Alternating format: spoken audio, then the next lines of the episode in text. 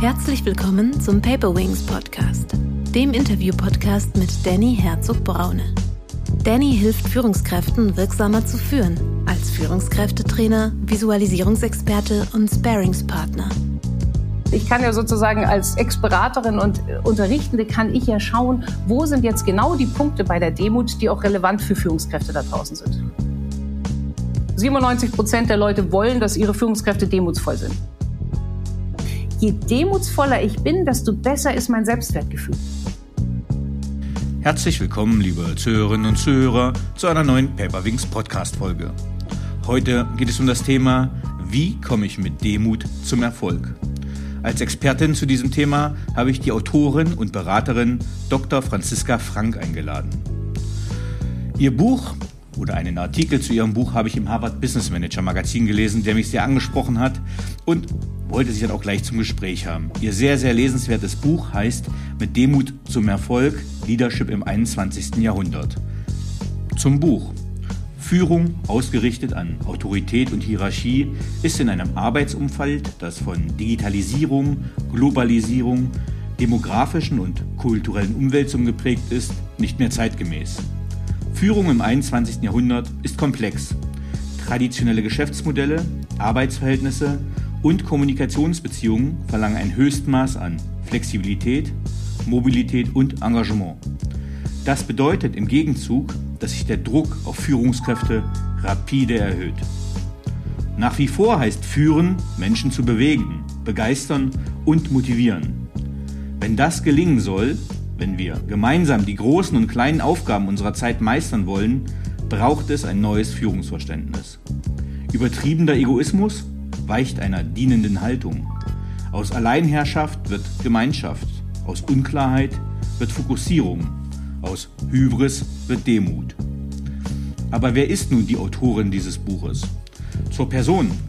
Dr. Franziska Frank arbeitet freiberuflich als Trainerin, Keynote-Speakerin, Autorin in drei Sprachen, Deutsch, Englisch und Russisch, und ist zusätzlich Affiliate Program Director an der European School for Management and Technology in Berlin. Für Business Schools und Unternehmen unterrichtet sie zum Thema Einflussnahme in all seinen Facetten, von Demut, Achtsamkeit, Kommunikation über Entscheidungsfindung, Verhandlungsführung bis hin zu, was jeder Manager über das Gehirn wissen sollte. Mit 15 Jahren verließ sie ihre Heimatstadt München, um in einem englischen Internat O- und A-Levels abzulegen. Was das ist, werden wir vielleicht mal drauf eingehen. Danach studierte sie Geschichte in Cambridge, gefolgt von zwei Prädikatsexamina in Jura in Deutschland. Während ihres Studiums arbeitete sie als freie Journalistin für die Süddeutsche Zeitung und andere Zeitungen. Nach ihrer Doktorarbeit mit Russlandbezug war sie sechs Jahre lang als Unternehmensberaterin bei der Boston Consulting Group tätig, gefolgt von zehn Jahren als festangestellte Programmdirektorin an der ESMT Berlin. Ich freue mich sehr, dass sie hier heute zu Gast ist. Herzlich willkommen, liebe Franziska. Ich freue mich auch sehr. Danke dir, Danny. Franziska, ich habe dich jetzt schon relativ lang eingeleitet, aber äh, bei so vielen Facetten und so einem, ja, turbulenten nicht, aber so einen vielseitigen Lebenslauf würde mich auch deine Perspektive interessieren. Stellst du dich bitte mit eigenen Worten vor und sagst uns, wie du der Mensch wurdest, der du heute bist?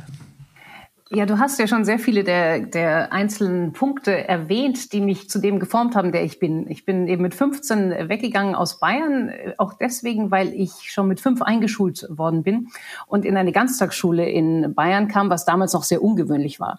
Und ich hatte damals die Erfahrung gemacht, dass ich äh, eigentlich gar nicht dazugehörte, dass ich immer irgendwie kleiner und komischer war als die anderen. Die waren nämlich sieben und konnten schon vernünftig malen. Und ich war fünf und habe mich bekleckert. Ähm, und habe dann da die zehn Jahre, die ich dort war, auch ein bisschen gekämpft, weil ich eben immer sehr viel jünger war. Und als dann die Option im Raum stand, dass ich mal ein Jahr in ein englisches Internat ging, weil meine Eltern von München nach Hamburg umgezo umgezogen sind, habe ich da zugegriffen und habe mir ein wunderschönes Internat ausgesucht, ein Mädcheninternat im Besitz der anglikanischen Kirche in einem ganz wunderschönen ja, heute ist eine Art Hochzeitslocation. Also kann man sich schon vorstellen, einen wunderschönen alten Herrensitz am äh, Bristol Channel wo man aus dem Fenster klettern konnte, wo man Streiche spielen konnte, wo man eigentlich nochmal äh, ein ganz anderes Wesen sein konnte, als ich das in München sein musste. Und das hat mich natürlich dann sehr geprägt. Ich wusste da schon Weihnachten, dass ich da bleiben wollte, habe dann ähm, meine Eltern überzeugen können, die Schule auch ähm, zu einem kleinen Stipendium überzeugen konnte und bin dann da geblieben. Und daraus erwuchs dann auch die Freude, ähm, überhaupt in England zu bleiben und ich hatte einen sehr skurrilen Geschichtslehrer, ähm, der mir den Weg dorthin geebnet hat, ähm, wie man sich in Cambridge bewirbt, wie man das macht. Und bin dann halt so ganz aufgegangen in dieser englischen Gesellschaft. Und gleichzeitig blieb ich aber natürlich doch fremd, weil ich ja Deutsche war. Ähm, in Cambridge selber blieb man dann auch noch fremd, ähm, aber es war eine großartige Zeit. Das ist natürlich schon diese Art, ähm, wie man in England studiert oder besonders jetzt in Oxford und Cambridge, ist sehr fokussiert. Also man schreibt einmal die Woche einen Aufsatz und hat dann eine Stunde mit seinem Professor und den Rest der Zeit versucht man eigentlich damit mit klugen Leuten Kluges zu machen, ohne sich überfordert zu fühlen. ähm, und das macht große Freude. Da war ich im Debattierclub, habe auch ein bisschen geschrieben ähm, und so weiter und war aber dann für mein Verständnis ähm, mit 21 viel zu jung, um als, als Deutsche zu arbeiten. Meine ganzen englischen Kollegen sind natürlich rausgegangen in die Wirtschaft, in Unternehmen ähm, und ich dachte, was, 21 und schon anfangen zu arbeiten? Das schien mir nicht schlüssig und dann habe ich eine Zeit lang überlegt und ähm, habe in der Familie viele Juristen und ähm, mir hat das juristische Denken immer sehr gefallen. Also das Geschichtsdenken mhm. in England ist ganz großartig und das juristische Denken in Deutschland ist ganz großartig und dann habe ich das eben gemacht, auch mit ähm, hoher Begeisterung. Ähm, und hatte aber auch immer diese Sehnsucht danach, äh, noch außerhalb von England in weitere Länder zu gehen. Und habe äh, seit dem Alter von 16 mir Russischunterricht gekauft, weil ich immer Krieg und Frieden auf Russisch lesen wollte. Mhm. Das habe ich jetzt tatsächlich dreimal getan. Das ist vielleicht Raum mal für ein anderes Buch.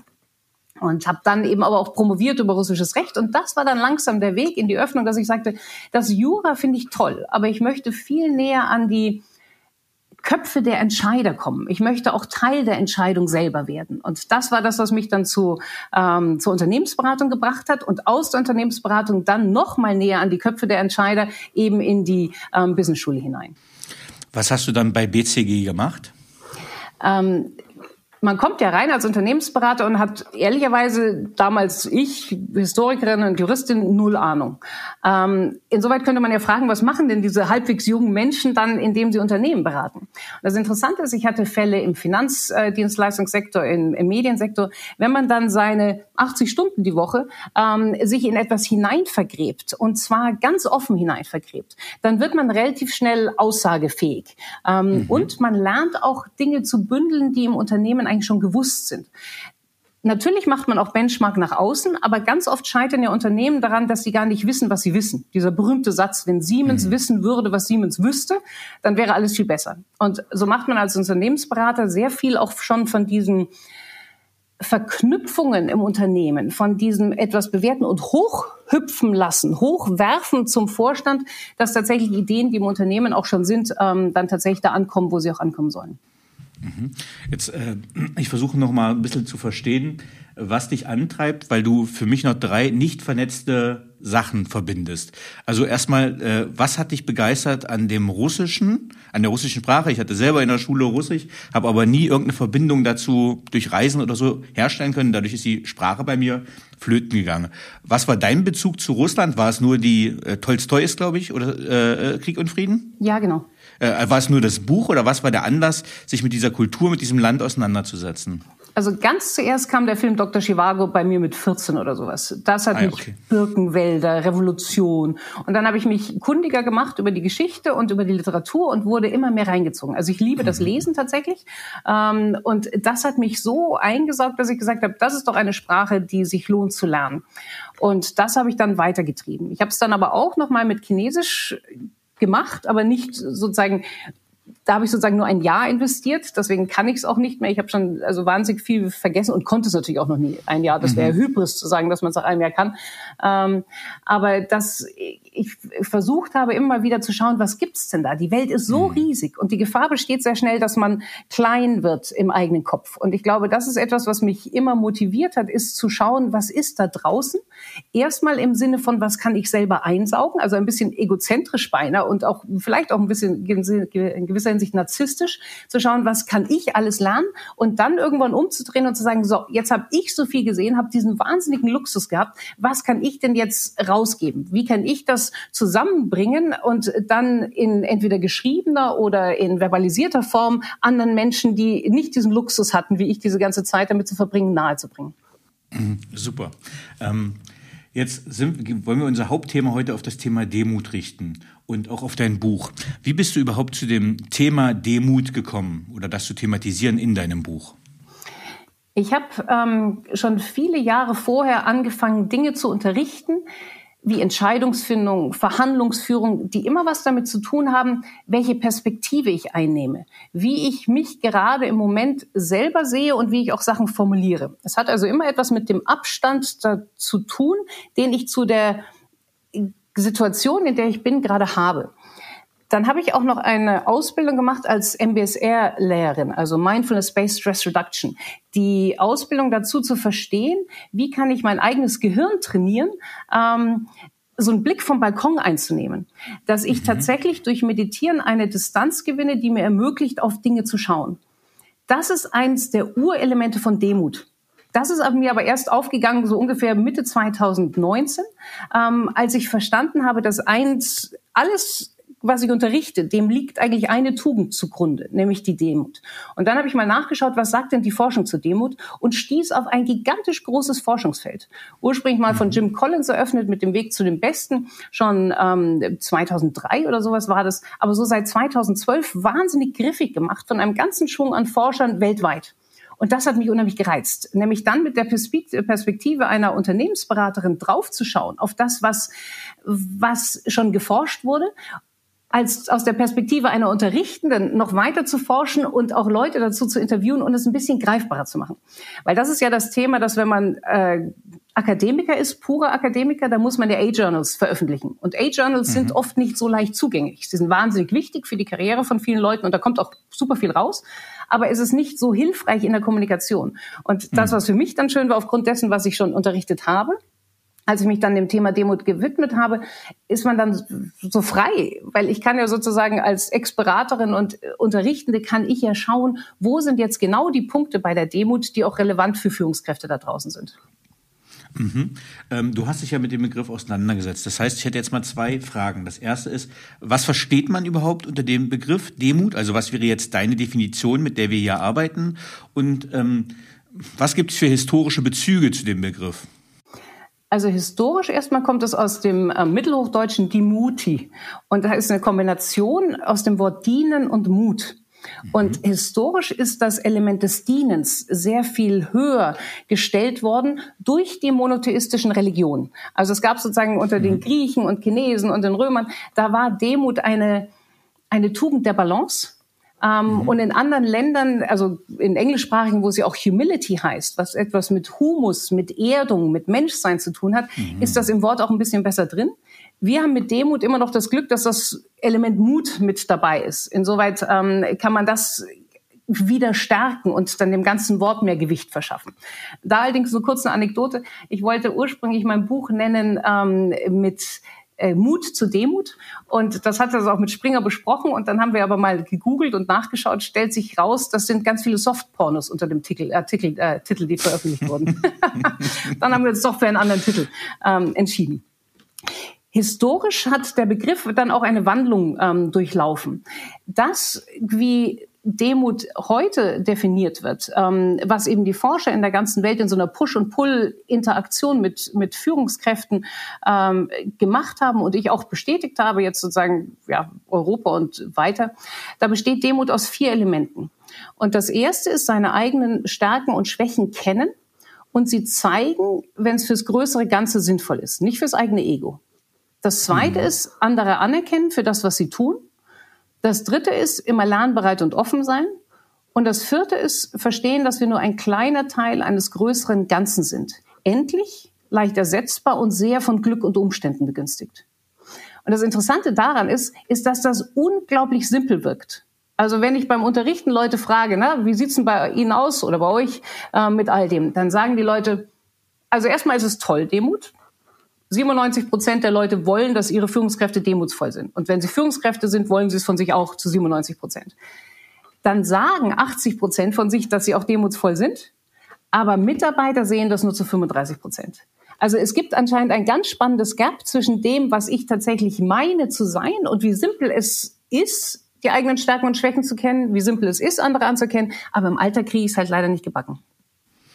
Ja, ich überlege gerade, wenn ich jetzt, ähm, ich mach's mal unterkomplex, wenn ich jetzt Stärken zeige, was du ja als Teil der Demut gesagt hast, also ich bringe jetzt meine Stärken im Sinne des Großen und Ganzen ein, wirke ich dann als Führungskraft noch demütig?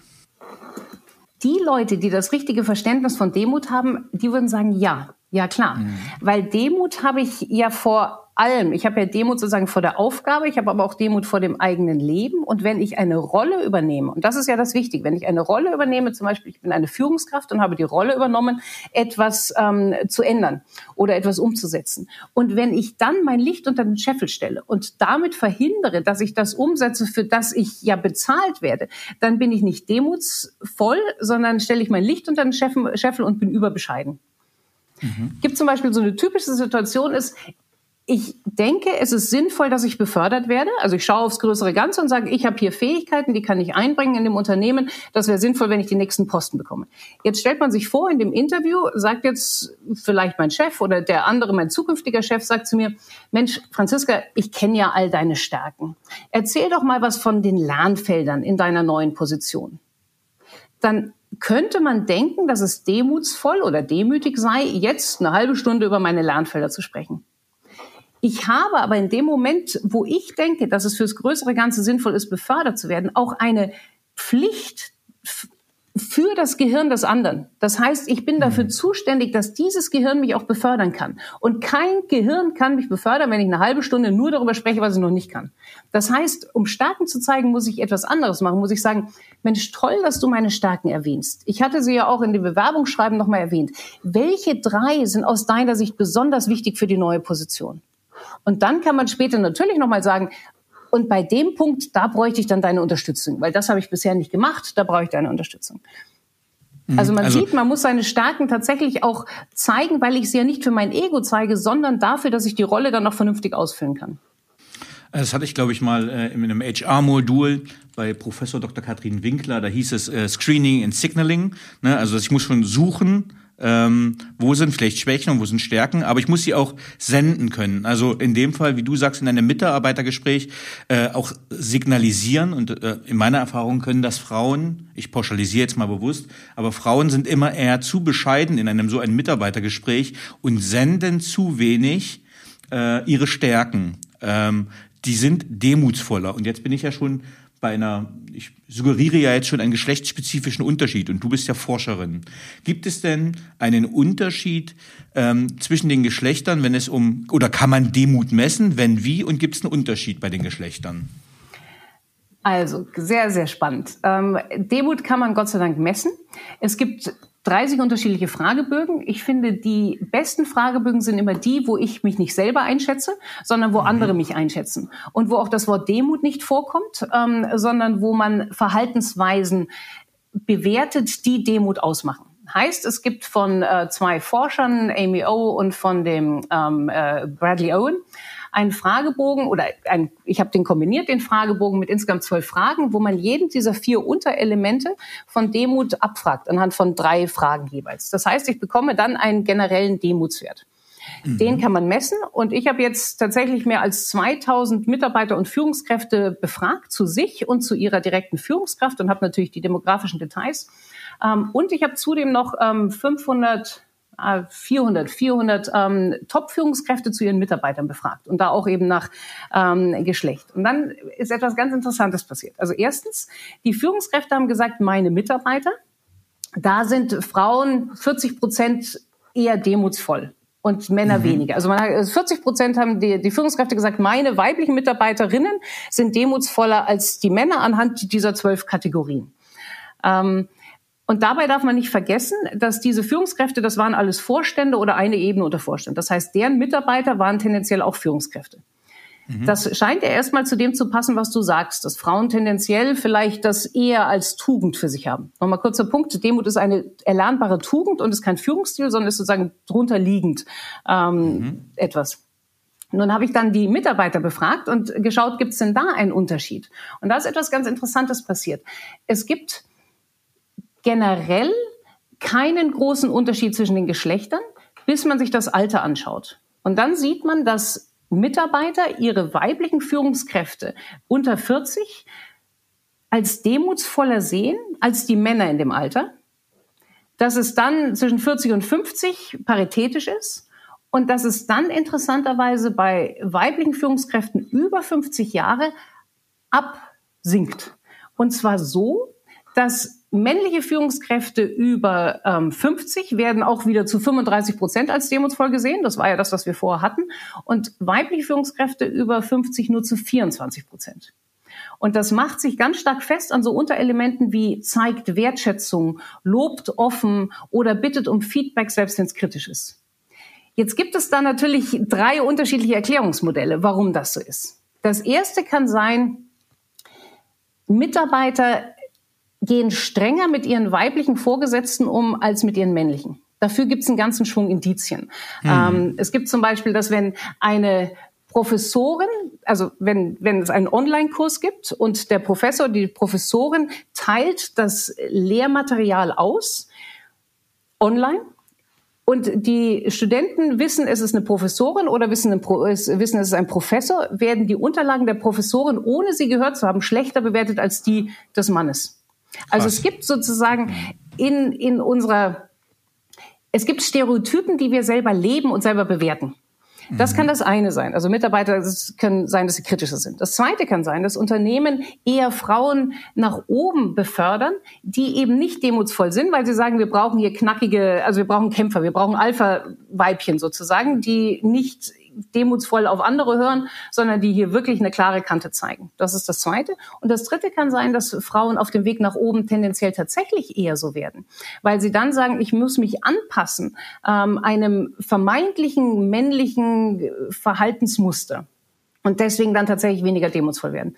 Was die richtige Antwort ist, muss ich ehrlich sagen, weiß ich nicht. Also aus den Interviews kriegt man unterschiedliche Indizien. Manche fanden die Frage nach dem Unterschied im Geschlecht auch wirklich wahnsinnig veraltet und dämlich. Und manche haben auch gesagt, klar machen Männer das besser. Und andere haben gesagt, ich würde immer eine Frau einstellen, wenn ich die Wahl hätte. Ähm, also es bleibt, finde ich, sehr spannend, weil es erstmal counterintuitiv ist ähm, und allerdings auch ungelöst. Ähm, warum sollten denn Führungskräfte demütig sein? Weil es allen was bringt. Es bringt messbar, und das ist eben das Schöne aus dieser ganzen äh, Forschung heraus, an der ich habe, glaube ich, mal gezählt, das sind so um die 40, 50 Forscher weltweit, die sich mit dem Thema beschäftigen. Und es sind um die 300 Artikel, äh, die dazu veröffentlicht wurden. Und dann habe ich noch ein bisschen was gemacht, was aber natürlich im Vergleich dazu klein ist. Man kann messen, wenn ich als Führungskraft demutsvoll bewertet werde. Und dann schaue ich mir etwas anderes an. Dann schaue ich mir an, wie geht's mit der Mitarbeitermotivation oder wie geht's mit der Kreativität oder wie geht's mit der Umsetzung im Unternehmen. Dann kann ich sehr klar messen, dass es sehr viele positive Effekte gibt, wenn eine Führungskraft demutsvoll gibt. Es gibt zum Beispiel die Mitarbeiter selber, ähm, werden besser, kreativer, innovativer, können besser mit ihren Emotionen umgehen und noch ein paar andere. Das beruht auf diesem großen Punkt der psychologischen Sicherheit. Eine demutsvolle Führungskraft schafft psychologische Sicherheit. Ähm, das Amy Edmondson ähm, begründete Konstrukt. Ähm, und sie machen auch mehr Empowerment. Das heißt, es ist für die Mitarbeiter besser, es ist für die Organisation besser, weil ich tatsächlich als demutsvolle Führungskraft tendenziell bessere ambidextre Strategien nicht nur entwickle, sondern durchsetze. Warum? Weil mein Ego ja einen Schritt nach hinten tritt, weil ich diesen Blick vom Balkon habe und genau sehen kann, aha, ich brauche das Alte und muss es wertschätzen und ich brauche das Neue und ich bringe Leute an Bord.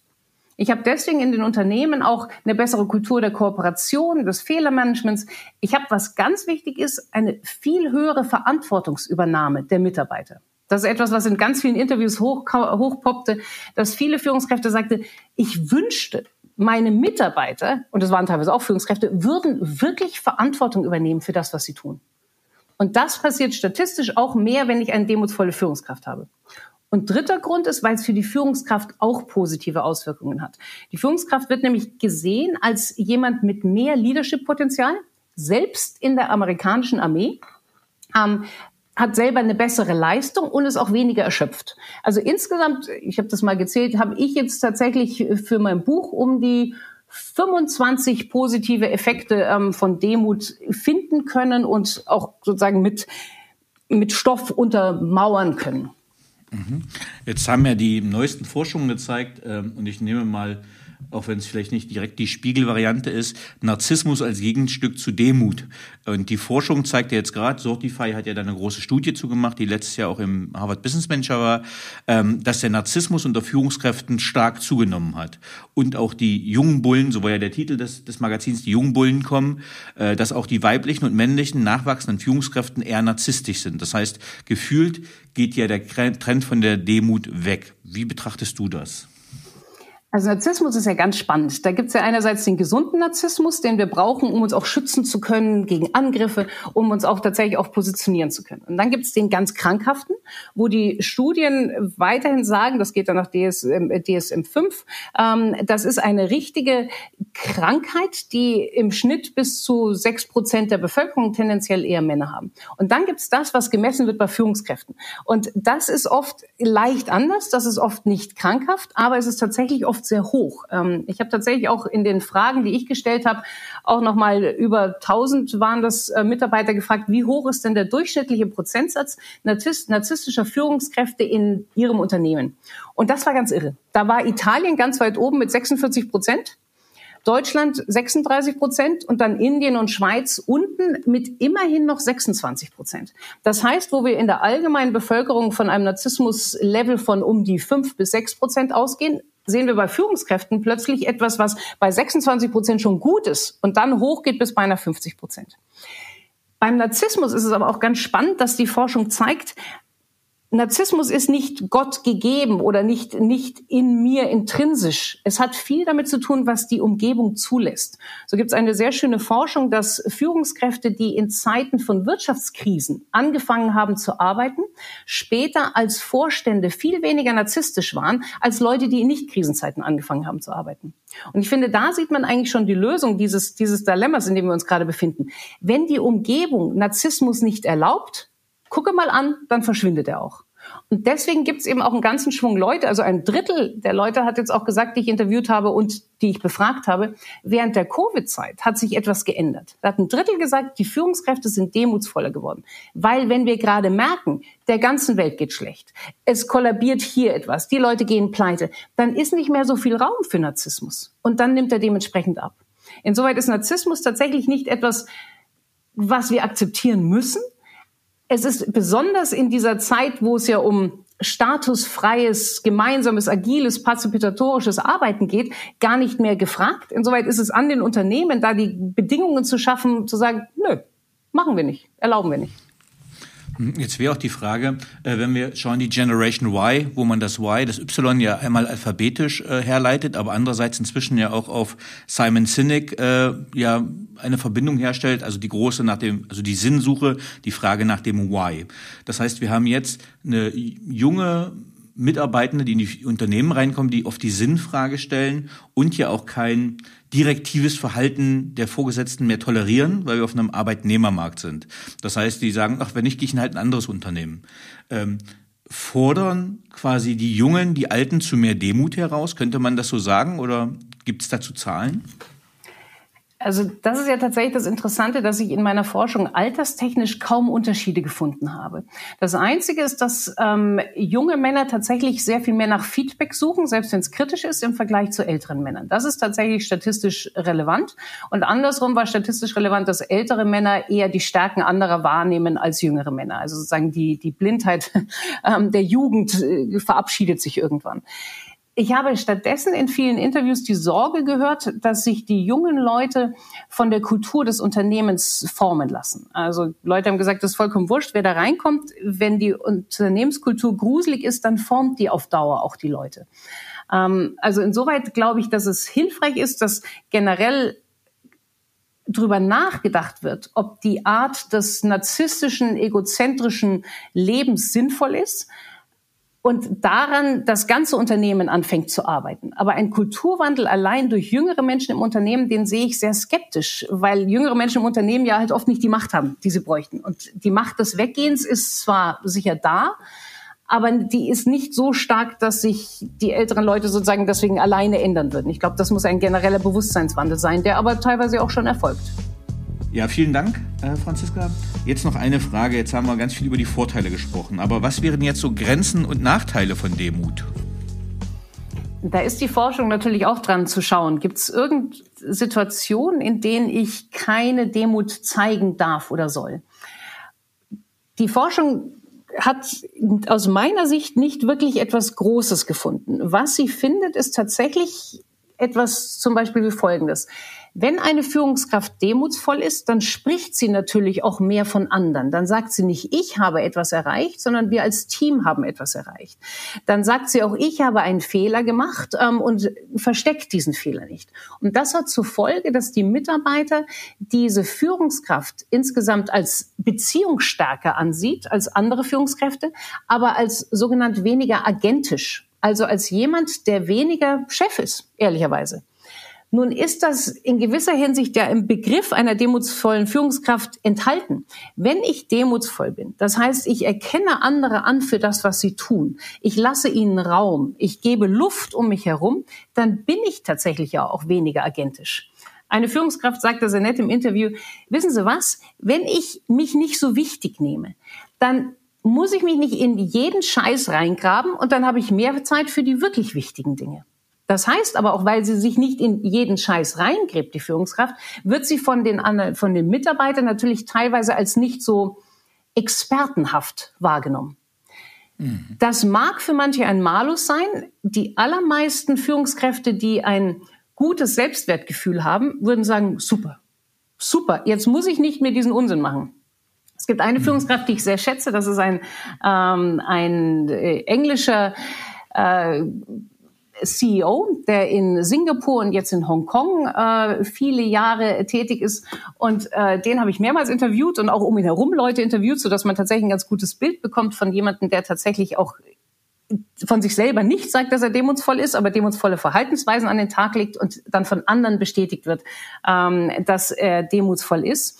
Der sagte auch mal sehr schön, ich mochte Teile von dieser Arbeit nicht so sehr. Und deswegen war es für mich umso toller, als ich über andere Leute agieren konnte, als ich durch Führung rausziehen konnte, mich aus Themen, die ich gar nicht so sehr mochte und dahin gehen konnte, wo ich als Führungskraft, als, als CEO tatsächlich hingehen muss.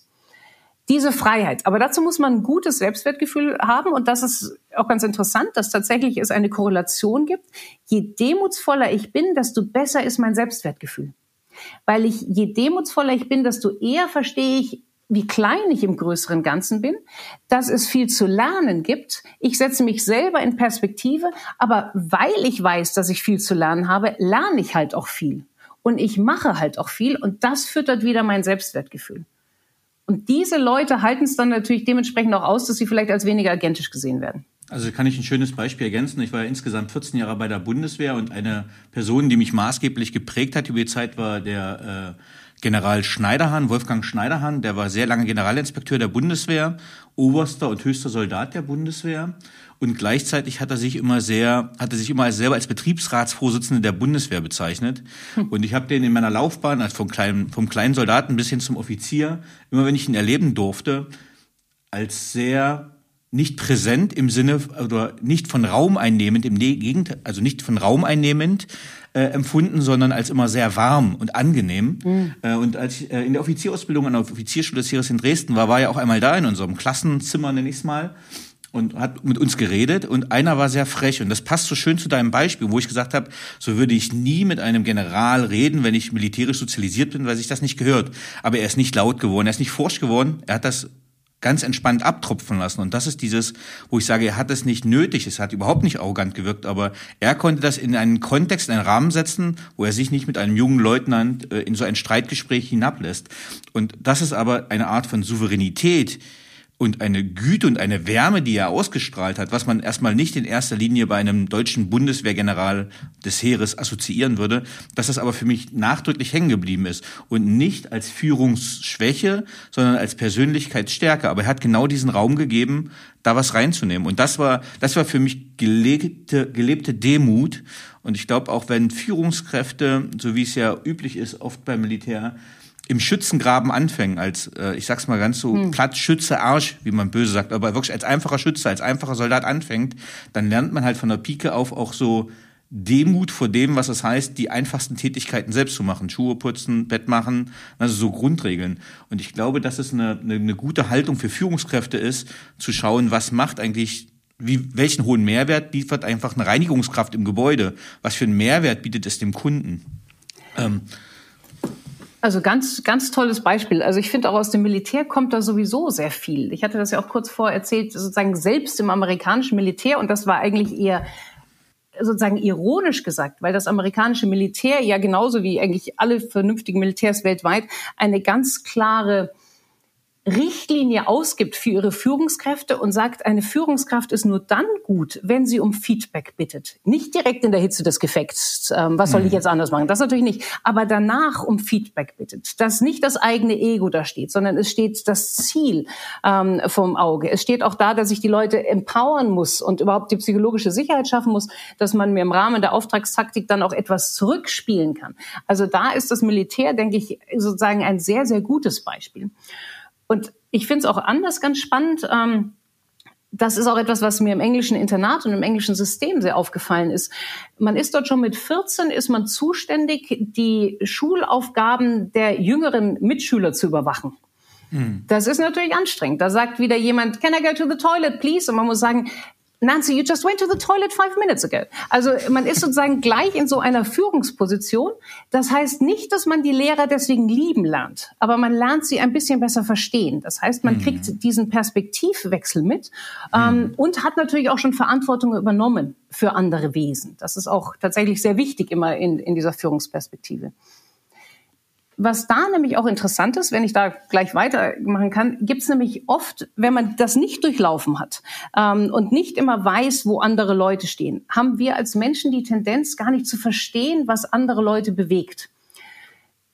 Du hast ja gesagt, sozusagen, man sollte eigentlich im Schützengraben anfangen und deswegen machen ja auch andere, manche Unternehmen, sowas wie McDonald's, muss ja tatsächlich jede Führungskraft zweimal im Jahr Burger verkaufen, damit sie wissen, wie geht's und auch was sind das für Leute. Weil wir haben die Tendenz, Leute falsch zu interpretieren, wenn wir deren Jobs nicht machen wollen. Das ist einer dieser großen Stolpersteine ähm, beim Thema Demut. Was meine ich damit? Es gibt eine sehr schöne Forschung. Da fragt man Führungskräfte, sag mal, was sind denn deine Motivatoren? Was begeistert dich in der Arbeit? Wieso gehst du in die Arbeit? Hat es was mit Lernen zu tun, mit dem Geld, mit der Beziehung, mit Macht, was auch immer? Mach doch mal eine Liste. Und dann machen die eine Liste, also Sie machen nicht eine Liste, Sie dürfen aus einer Liste auswählen und da kommt relativ weit oben Skills und äh, Bezie äh, und und äh, Macht und sich weiterentwickeln und dann kommt Geld und sowas. Und dann werden Sie gefragt, sagen Sie mal, jemand, der in einem Callcenter arbeitet, so ein Agent, der da am Kunden sitzt, ähm, was sind denn dessen Motivatoren? Und dann sagen die, na ja, na ja, das ist dann wohl Geld, Sicherheit, Boni und dieses Macht und Wachsen und Lernen, das ist da nicht drin.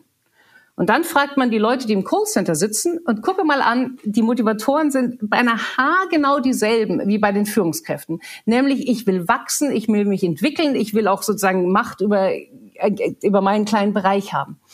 Das heißt, dadurch, dass wir uns Jobs ausgesucht haben, die nicht die Jobs sind, die andere machen, haben wir ganz oft eine Urteilsbereitschaft über andere Menschen die Leute, die Führungskräfte sind, sagen mehr oder minder, in einem Callcenter kann ja nur jemand arbeiten, der der hat es wohl nicht so richtig geschafft und der hat keinen richtigen Job gefunden, für den muss ja das wichtig sein. Und vergisst darüber hinaus, A, zu fragen, das ist ja sozusagen die große Option, die man immer hätte bei seinen Mitarbeitern. Sag mal, was willst du überhaupt? Was motiviert dich? Und B, auch ohne zu fragen, sich mal zu überlegen, ich glaube, jeder will einen Purpose. Jeder will was lernen, jeder will was machen. Das ist einer dieser Riesenstolpersteine eben beim Thema, weil die Leute eben nicht wie der ähm, General Schneiderhan da wirklich runtergehen und die das Innere schon kennen, wie ein Soldat sich wirklich fühlt. Ja, ich fühle mich gut ertappt. Ich habe mal ein Callcenter geleitet. Äh, danke für die Lektion. ja, hast Nein, du auch gedacht? Der, äh, na, ich habe ja, ich habe, ich, nein, ich habe ja auch die Leute eingestellt. Ähm, mhm. ähm, aber tatsächlich, also ein anderes Bedürfnis, ein Motivator. Ich will das andere überhaupt nicht negieren, aber die Kunden zufriedenstellen äh, so ein Pleasing, wird es, glaube ich, mhm. im Englisch heißen. Ne?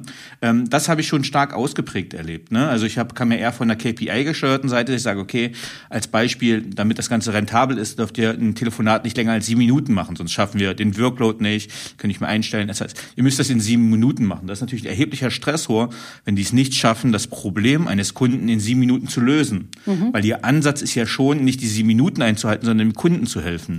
Mhm. mhm. Ähm, und das heißt, dieses Bestreben, oder es führt einfach zu einer Frustration. Das könnte man aber auch bei machtgesteuerten Menschen natürlich sagen, dass einfach eine Ergebnisorientierung da ist. Und ein positives Ergebnis habe ich nur, wenn ich etwas erreicht habe, das heißt ein Ziel gelöst habe. Also mhm. es geht mir jetzt gerade durch den Kopf, dass das ja nicht unbedingt Harmonie sein muss, das Bestreben, sondern auch einfach das Bestreben nach Auftragserfüllung. Mhm. Und das ist ja jetzt also für unser neuronales Häkchensystem, jawohl, äh, ist finished und äh, accomplished und nicht bleibt offen, bleibt offen, bleibt offen, dass ich immer weiterschiebe. Mhm. Ähm, Aber interessant fällt mir da gerade auf, dass bei den Motivatoren nirgends Kundenorientierung stand. ähm, vielleicht ist das etwas, was tatsächlich nicht alle haben. Äh, und das ist ja erklärt ja teilweise auch die Distanz, nicht, die dann im Unternehmen passiert, dass man zwar abstrakt Kunden weiß, da hinten ist ein Endkunde, aber wenn ich jetzt hier gerade im Backoffice bin, dann rutscht mir der sehr, sehr weit weg. Und eben die Leute, die vorne dran sind, wenn ich denen nicht zuhöre, dann habe ich genau diesen Disconnect. Und das ist wieder eine spannende Frage, weil wir hatten ja auch vorhin das Thema Agilität. Das heißt, äh, wo man sagt, Agilität hat vor allem was mit Kundenzentrierung auch zu tun, dass ich das Produkt und den Service mhm. ja am Kunden ausrichte. Äh, und ich glaube, bei Accenture ist es auch, äh, glaube ich, so, dass 80 Prozent, egal auf welcher Führungsebene du bist, 80 Prozent Kundenprojektarbeit sein muss. Also auch die ganz großen Beratungen haben das drin. Wir haben, wir haben uns ein bisschen entfernt, aber das wäre trotzdem äh, einfach mal, ist ein spannendes Thema einfach im Hinterkopf zu behalten. Ähm, was sind denn deiner Meinung nach die Stolpersteine von Demut? Also das eine ist tatsächlich diese Transparenzillusion, also diese Illusion zu denken, ich weiß, was in anderen vor sich geht, ähm, ich muss fragen. Und, äh, und die Transparenzillusion geht auch noch in die andere Richtung, dass ich denke, es ist immer ganz klar, was ich tue, was dass das, was ich sage, bei den anderen ankommt. Da gibt es dieses berühmte Experiment, wo jemand sagt, ich kann jetzt aus 20 Liedern tippe ich mal ein Lied und die andere Seite muss erraten, was das Lied ist. Ähm, und das kann sowas wie Happy Birthday sein oder sowas. Und das Interessante ist nicht so sehr, dass nur drei Prozent der Leute das erraten können, sondern dass die tippende Person 50 Prozent der tippenden Personen dachten, das ist leicht erratbar. Das heißt, wir denken, dass wir wahnsinnig leicht lesbar sind für alle anderen, dass das, was wir wollen, sehr klar verständlich ist. Und das, dem ist nicht so. Das ist sozusagen einer der großen Stolpersteine beim Thema Anerkennung. Ähm, weil beim Thema Anerkennung muss ich ja mich sehen und die andere Seite dann auch sehen und wir nehmen andere Leute sehr, sehr wenig wahr. Ähm, da kommt noch was dazu vom sozusagen von der äh, neurologischen Seite her. Unser Gehirn ist statusorientiert nach oben. Das heißt, unser Gehirn ist wahnsinnig drauf geeicht zu verstehen, was machen die Leute, die statustechnisch über uns stehen. Die nehmen wir sehr schnell wahr. Menschen, die statustechnisch unter uns stehen, kann man tatsächlich messen, werden von unserem Gehirn später und schlechter wahrgenommen. Das kann manchmal sinnvoll sein, wenn man eine Aufgabe hat, die man schnell erfüllen muss, dass man nicht sozusagen abgelenkt wird. Aber es hat natürlich als für eine Führungskraft ähm, gruselige Effekte, weil ich dann eben etwas nicht sehe und deswegen dann gar nicht wahrnehme, was dieser Mensch macht. Mhm. Das andere ist, dass es sehr leicht uns passiert, wir sind immer noch beim Thema Anerkennung, ähm, dass man dieses Setup-to-Fail-Syndrom hat. Da gibt es ein sehr schönes Buch von einem IMD-Professor, ähm, dass sobald ich anfange zu denken, Mensch, der der René, der ist ein bisschen schlechter als die anderen, fange ich an, den anders zu behandeln. Und aufgrund dieser leicht anderen Behandlung reagiert der Mensch leicht anders und wird tatsächlich tendenziell schlechter. Das heißt, wenn es eigentlich darum geht, andere anzuerkennen, verhindere ich oft diese Anerkennung anderer durch meine eigene Skepsis und durch meine eigene Art, mit denen umzugehen. Das ist einer der Stolpersteine noch beim Thema Anerkennung. Mhm. Ähm Jetzt habe ich ein Beispiel vorhin gebracht über eine, eine persönliche Erfahrung mit dem General Schneiderhahn. Den wird natürlich jeder, die werden nicht mehr so viele Leute kennen. Hättest du Beispiele für demutsvolle Führungspersönlichkeiten, die uns ein Begriff sind? Ja, das habe ich. Darf ich nur noch davor noch mal ein paar Stolpersteine für die anderen Punkte sagen, weil das ist immer Auf so ein bisschen. Fall. Das habe ich so viel über Anerkennung gesprochen. Ich würde gerne noch mal also Stolpersteine bei Stärken und Schwächen. Bei Stärken ist tatsächlich dieses Gefühl, ich darf meine Stärken nicht zeigen, ähm, sein Licht unter den Scheffel stellen. Und das passiert tatsächlich bei Frauen häufiger als bei Männern, aber auch bei Männern. Das ist ein großer Stolperstein da. Ähm, bei dem Thema Lernbereitschaft da würde man doch auch sagen, wann immer ich in meinen Seminaren frage, wer von Ihnen ist nicht lernbereit, keine Hand geht hoch. Das Spannende ist aber, wenn man dann später fragt, sagen Sie mal, kann jeder eine großartige Führungskraft werden? Oder Charisma ist doch angeboren, das kann man nicht lernen. Dann sagen tatsächlich bis zu 50 Prozent, nicht jeder kann eine großartige Führungskraft werden und Charisma kann man nicht lernen. Das heißt, wir haben in uns, in den, jeder, also beinahe jeder von uns hat eine Art Fixed Mindset. Es gibt manche Dinge, die glauben wir uns und anderen nicht, dass sie lernbar sind. Dabei sagt die Forschung ganz klar, ich kann sowohl Charisma lernen, das ist der große Professor Antonakis, ähm, der das innerhalb von fünf Stunden Leuten schon so beibringt, dass ihre Mitarbeiter das drei Monate später auch noch positiv anmerken. Und genauso kann man auch Führung lernen. Das ist der große Stolperstein, weil wenn ich mir selber was auch nicht glaube, dann glaube ich es auch nicht dem Herrn Müller, dass der jemals ein gutes Kundengespräch führen kann. Ja, dann kommen wir wieder ins Setup-to-Fail-System. Also beim Lernen, wo man denken würde, da haben wir keinen Stolperstein, haben wir gigantische Stolpersteine. Und beim größeren Ganzen ist natürlich der riesige Stolperstein, dass wir vollkommen überschätzen, für wie viel wir zuständig sind und wie viel das um uns herum macht. Natürlich weiß man auch genug über Serendipity und die Fähigkeit, positive Umstände und Zufälle zu nutzen.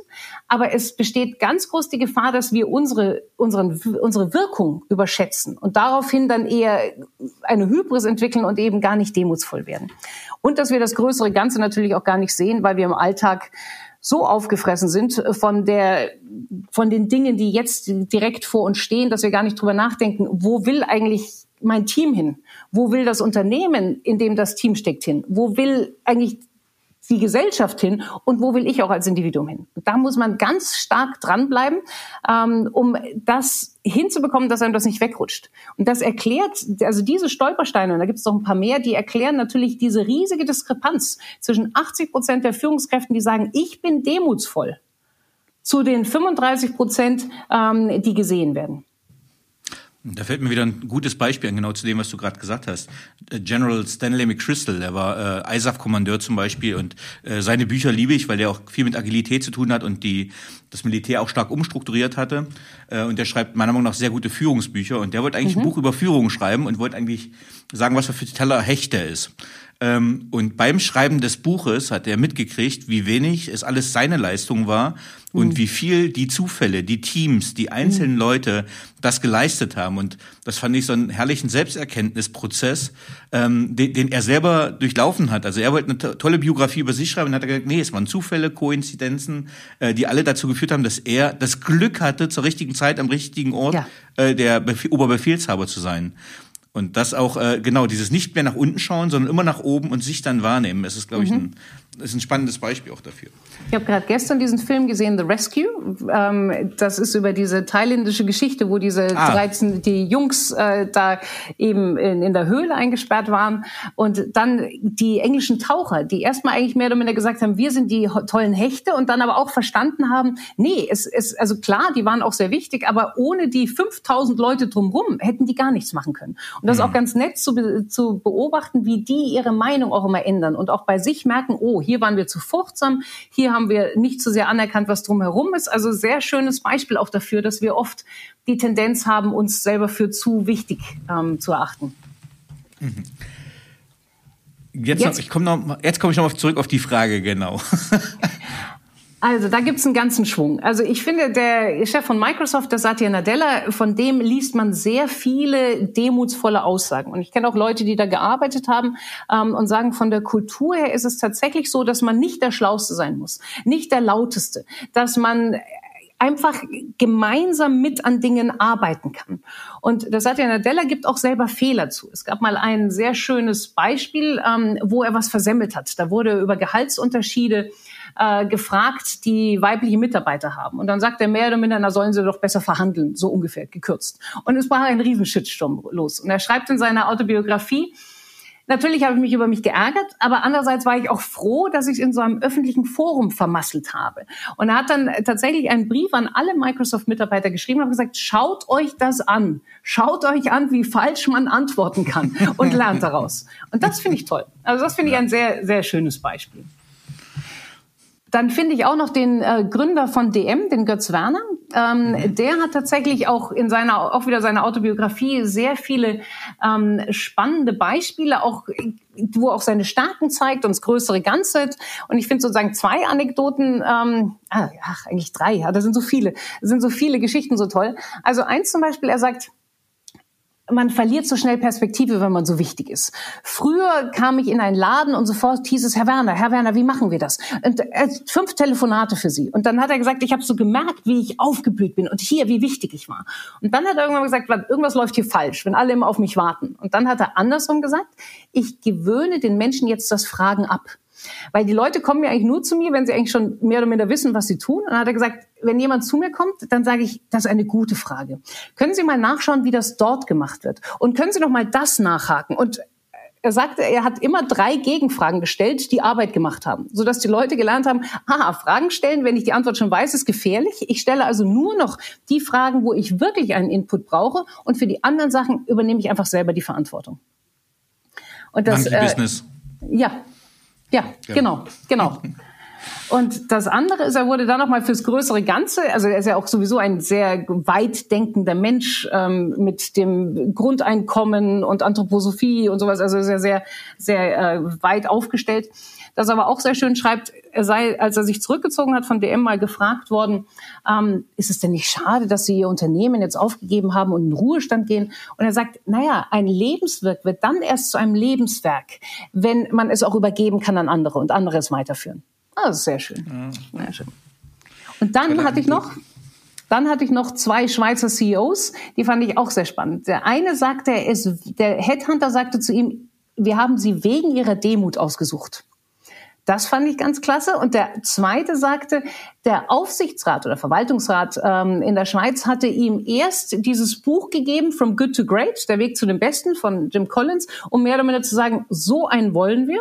Und wenn du das bist, dann kannst du sozusagen bei uns anfangen. Also auch das finde ich, die kann ich sozusagen namentlich nicht nennen, aber das fand ich tatsächlich sehr, sehr schöne Beispiele, auch wo die Demut bei Führungskräften, die so 3000 bis 2000 Leute leiten, ähm, wo das tatsächlich auch sehr klar anerkannt wurde im, im Bewerbungsprozess schon. Mhm. Wenn wir jetzt ja unser fast einstündiges Gespräch zusammenfassen wollen würden ähm, und auch den Titel unserer Folge dann wäre meine zusammenfassende Frage, wieso kommt man mit Demut zum Erfolg? Weil Demut der Führungskraft hilft, sich in Perspektive zu setzen und diesen wahnwitzig wichtigen Blick vom Balkon zu haben und das eigene Ego unter Kontrolle zu bringen. Und in dieser Zeit, in der wir leben, wo Status immer weniger wichtig ist, muss ich lernen, ohne eine Hierarchiekarte zu ziehen, auf andere Leute Einfluss zu nehmen. Und das kann ich nur, wenn ich mich selber im Griff habe. Deswegen brauche ich die Demut. Und sie ist erlernbar. Das ist ja das Schöne. Ich muss ein paar der kognitiven Stolpersteine, ich muss wissen, dass es sie gibt. Ich muss wissen, was sie bringt. Ich muss die Stolpersteine kontrollieren und ich muss dranbleiben. Ist jetzt normaler Führungsalltag, ehrlicherweise. Also nichts Besonderes. Aber man muss sich dem halt widmen. Wem würdest du dein Buch empfehlen? Also es gibt zwei Varianten des Buches. Es gibt das, was jetzt gerade draußen ist, und dann gibt es eins, was noch rauskommt, ähm, und die zweite Auflage, die im Laufe dieses Jahres erscheinen wird, wo nochmal auch äh, Geschichten und noch mehr von den äh, von der Forschung mit einfließt. Also die Leute, die jetzt schon an die Demo ran wollen, da würde ich tatsächlich ehrlicherweise jeder Führungskraft empfehlen, ähm, weil es in alle Richtungen hilfreich ist. Und die erweiterte Folge, die ist auch tatsächlich auch für Nicht-Führungskräfte ähm, hilfreich, weil da noch sehr viel mehr Beispiele auch drin sind, wie wie der der Weg ähm, zur Führungskraft hingeht. Okay, super. Äh, Franziska, jetzt hätte ich noch ein paar persönliche Fragen. Ja. Auf welchen beruflichen Fehler oder Erfahrungen hättest du gerne verzichtet? Ich hatte erzählt, dass die Forschung zu Demut zeigt, dass Verantwortungsübernahme zunimmt, ähm, wenn man demutsvoll ist. Am Anfang meines Berufslebens war ich da ein bisschen schwächlich. Also ich fand diese hohe Arbeitsbelastung in der ähm, Unternehmensberatung, da habe ich nicht wirklich 100 Prozent Verantwortung übernommen für das, was ich gemacht habe. Natürlich habe ich brav gearbeitet, war auch nicht schlecht, alles gut. Aber ich habe immer mir innerlich so ein Türchen offen gehalten, was da hieß, da schaut ja der Partner nochmal über die Folien. Ähm, und habe deswegen nicht das abgeliefert, was ich eigentlich hätte abliefern müssen, hätte ich diese ähm, Präsentation am nächsten Tag, nächsten Tag halten müssen. Also das, darauf hätte ich gerne verzichtet, dass ich diese Weißt du, beim Examen, beim Jurastudium, beim Geschichtsstudium, bei O und A-Levels, das war simpel, da war das Ziel ganz klar. Im Berufsleben war mir am Anfang das Ziel nicht ganz klar, dass egal wo ich reingehe, egal wie lange ich drin bin, dass ich 100 Prozent hinter der Sache stehen muss. Ich darf immer wechseln, aber erstmal 100 Prozent dazwischen sein. Das hätte ich gerne, für mein eigenes Selbstbild hätte ich das lieber ausgelassen und hätte diese Erkenntnis schon früher gehabt. Mhm. Auf welche berufliche Leistung bist du besonders stolz? Ich habe schon mal versucht, mich selbstständig zu machen als Journalistin und bin krachend gescheitert. Ich fand es zu einsam, zu schwierig. Ich wusste mal nicht, wie man an die Themen, an die Kunden ranging. Ich hatte zwar mal einen sehr lustigen Artikel geschrieben über die äh, Barossa Deutschen im, ähm, also über die Deutschen in Barossa-Teilen, Australien und noch einen ganzen Schwung und habe es nicht geschafft.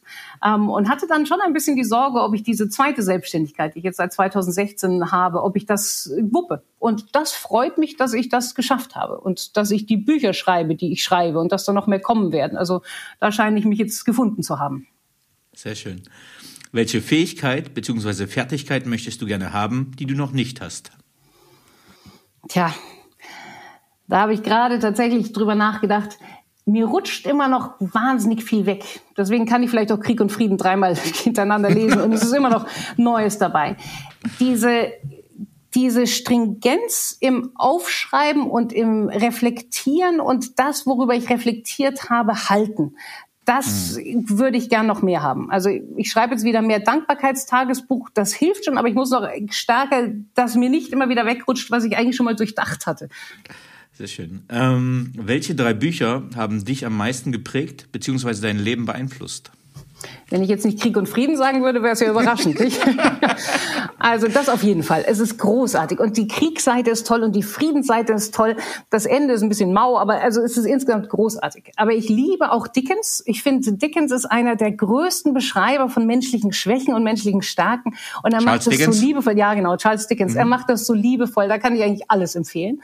Ähm, bei den Businessbüchern tatsächlich From Good to Great, also von dem Jim Collins, das ist einfach großartig. Welche Level 5 Leadership, was braucht das, was heißt das und wer sind die Leute, die übermäßig erfolgreich, oder nicht übermäßig, überproportional erfolgreich waren.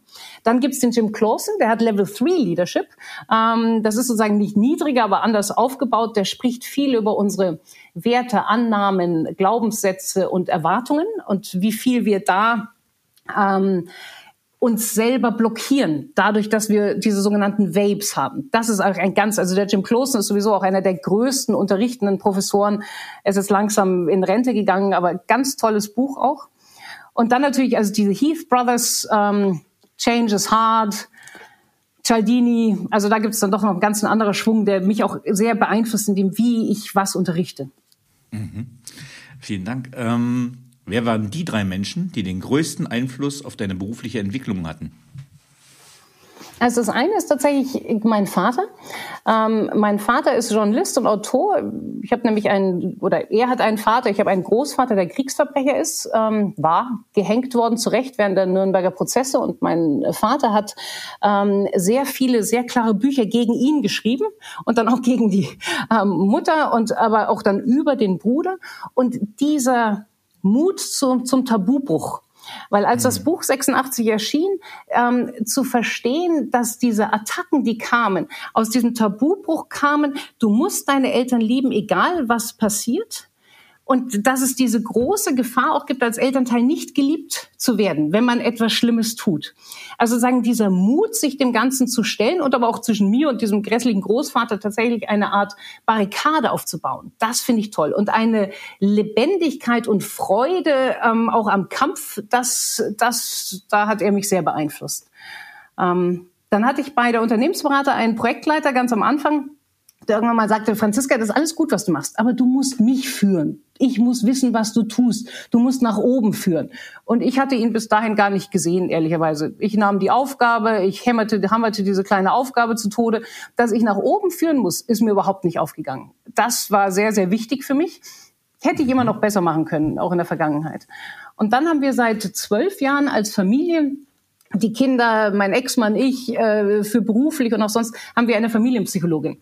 Und das ist ein Mensch, der einem ein bis also alle zwei, drei Wochen den Kopf so gerade rückt und immer mal wieder sagt, sagen Sie mal, Franziska, das wollten Sie, das haben Sie gemacht. Das ist schon wahnsinnig wertvoll. Also die hat mich auch auf dem Weg zur Selbstständigkeit sehr, sehr unterstützt. Mhm. Was möchtest du am Ende deines Lebens von dir sagen können, erreicht zu haben?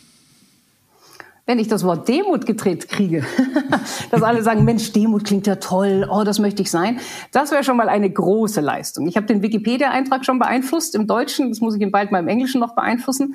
Das, das finde ich wichtig, ähm, viel zu leben viel zu leben, ein, ein erfülltes Leben zu haben, dass ich mutig bin, auch Sachen zu bewegen. Ich habe noch nicht so viel der Gesellschaft zurückgegeben. Ich glaube, da ist noch Luft nach oben. Ich versuche durch Unterrichten und Schreiben zurückzugeben, aber ich glaube, da ist auch noch Luft nach oben. Hast du ein Lebensmotto und wenn ja, wie lautet es? Da habe ich erst vor kurzem ein neues bekommen. Früher hätte ich wahrscheinlich gesagt, offen sein und sowas. Und jetzt habe ich eins gehört, wo ich dann auch nachgeschaut habe, wo es herkommt. Und zwar ist das von einem, dem ersten ähm, schwarzen, berühmten Tennisspieler, Person of Color, sorry, ähm, Tennisspieler Arthur Ashe. Und der sagte, start where you are, use what you have, do what you can. Und ich finde das so wunderbar, weil es eben was damit zu tun hat, nicht in der Vergangenheit rummaulen, nicht traurig sein, sondern da, wo ich bin, anzufangen. Und auch nicht zu sagen, ich wünschte, ich hätte, sondern zu sagen, damit mache ich's. Aber dann do what you can ist im Endeffekt auch diese volle Verantwortungsübernahme. Das ist es. Danach kann nichts mehr kommen. Vielen, vielen lieben Dank, liebe Franziska, dass du uns einen Einblick gegeben hast in die Demut, aber auch wirklich die wissenschaftlichen Hintergründe und warum Demut sinnvoll ist. Vielen lieben Dank für das schöne Gespräch. Ich danke dir ganz herzlich, Danny. Tschüss. Tschüss.